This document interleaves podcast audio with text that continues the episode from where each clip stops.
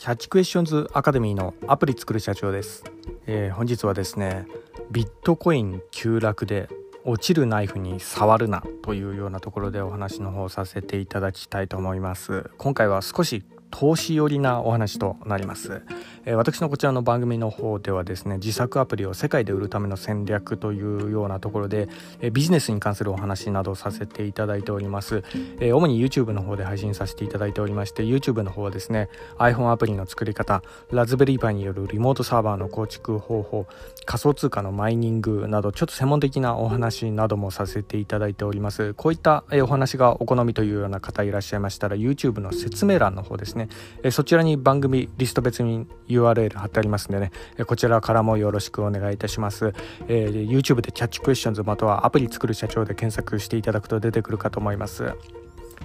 では、えー、本題のビットコイン急落で落ちるナイフに触るなというようなところでなんですが、まあ、私の方はですね主にあの株中心に投資をこうこれまでこう進めてきたっていうような経緯もありましてあの株といってもあの主にあの米国 IT 関連株なんですけどねあのエンジニアの方であったらですねやはりあの結構固有なね、えー、その知識とか結構持たれてたりするようなところがあるので独自の視点から、えー、結構 IT 関連株の投資ととかも結構進めたりして、まあ、こういったあのビジネスに関するお話なども、えたまにこうさせていただいているというかあの今週はですね、え、ビジネスに関するお話が結構多いかなっていうようなとこもありますけど、まあ、とにかくですねあの株からちょっと学んだことの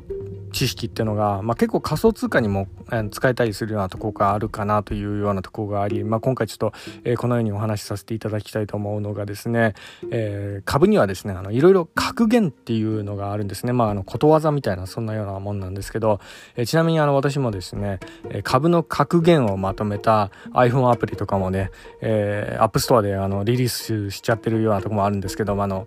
えーまあ、こちらはあのちょっとギャグみたいな感じでやったらなんかね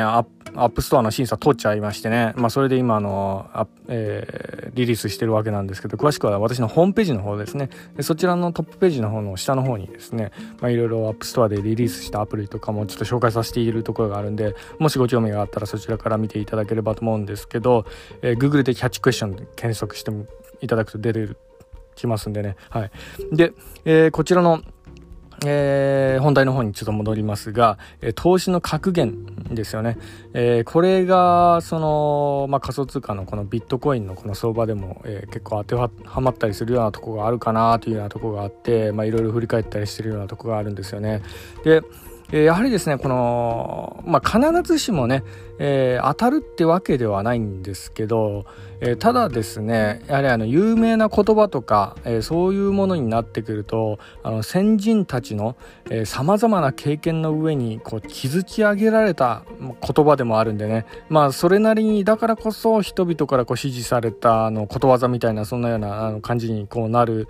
えー、まあ、あの今にも残るものになってるっていうようなとこがあるので、まあ、だからこそね、まあ、の参考までに、まあ、こういった格言があるんだっていうのは知識として覚えておいてもいいんじゃないかなというような、えー、ところもあるのかなという気がしてならないのでね、えー、今回ちょっと紹介させていただいたところもあるんですが、まあ、の有名なのはね本題にも使わせていただいたの落ちるナイフに触るなというようなところですよね。はいま、これはあの特にね、え、全体的にこう暴落を始めた時とかまあ、そういった時にこう肝に銘じるべき格言でもある言葉でもあるんですけど、まあ、どういう意味かというとなんですけど結構ねあのナイフがこうなんかあの落下してるような時に結構それをこう素手で取りに行ったりするのって結構危険ですよね。怪我しちゃったりするようなとこありますよね。はい。なので、えー、こう落下中のナイフっていうのはやっぱ触っちゃいけませんよっていうのは、まあ、この格言でもあったりします。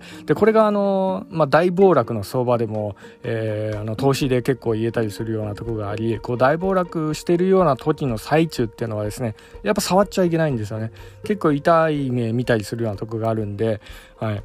まああのそんな意味合いであの結構ね株に比べてもこの仮想通貨、まあ、特にこの昨今ビットコインとかね、えかなりこう暴落して20%とかね、えー、株で言うならもうストップ安になるぐらいのこうレベルにこ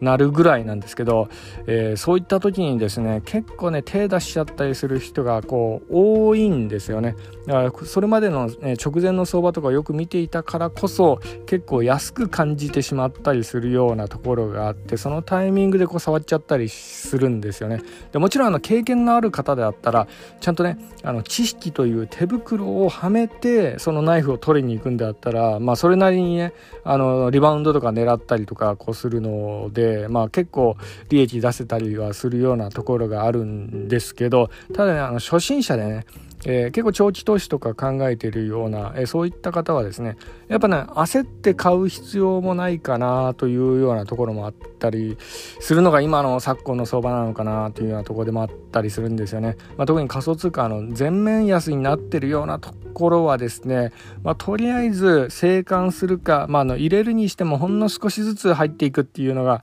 やっぱベストの対策なんじゃないかなというふうに思ったりもしております。じゃあ、あの、いつ入るのかっていうような、えそんなようなタイミングなんですけど、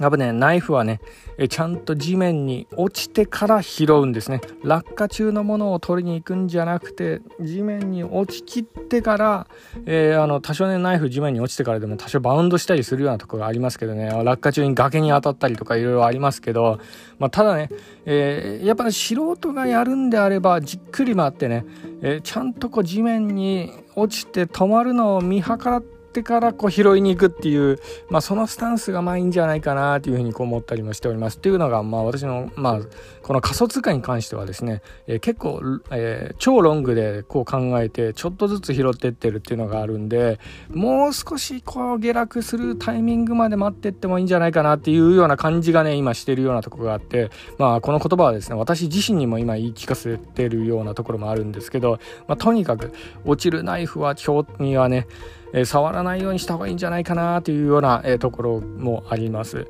まあ、ただね、え今回のこの暴落はあのまあ、23ヶ月ほど前にあったあの中国の規制問題に、え関して落ちたあの大暴落に比べたら結構限定的だとは思うんですよね。なんかあの強烈な悪罪が出てこうバッてこう下がったようなそういうようなところでもないのでまああの原因は何かなっていろいろ私の方も調べてはみたんですけど特にビットコイン関連に関するこの大暴落ですよね。えー、まあのまあ、一つの記事でこう言われてるのはエルサルバトルの問題とかそういったものがこう取り上げたりしておりますけど、まあ、のビジネスインサイダーのニュースによるとですねエルサルバトルっていう国がですね、えー、ビットコインを法定通貨ですね国のお金としてこう採用してでそれをこう決定したその日になんか暴落が始まったみたいなそんなようなところもあったりして、まあ、なので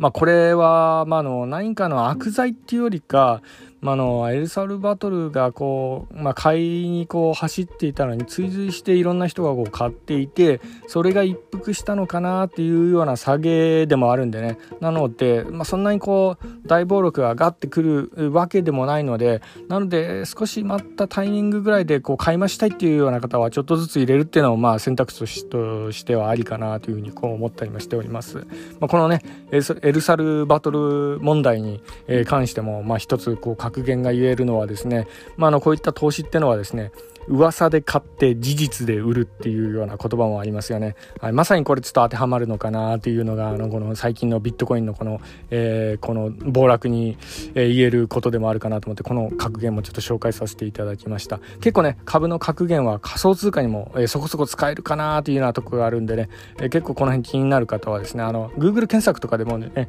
えしていただいたらいろんな格言出てくるかと思いますんでね、えこちらご興味がありましたらよろしくお願いいたします。では最後にいつもと同じ同じ言葉で示させていただきたいと思います。IT エンジニアに栄光あれ。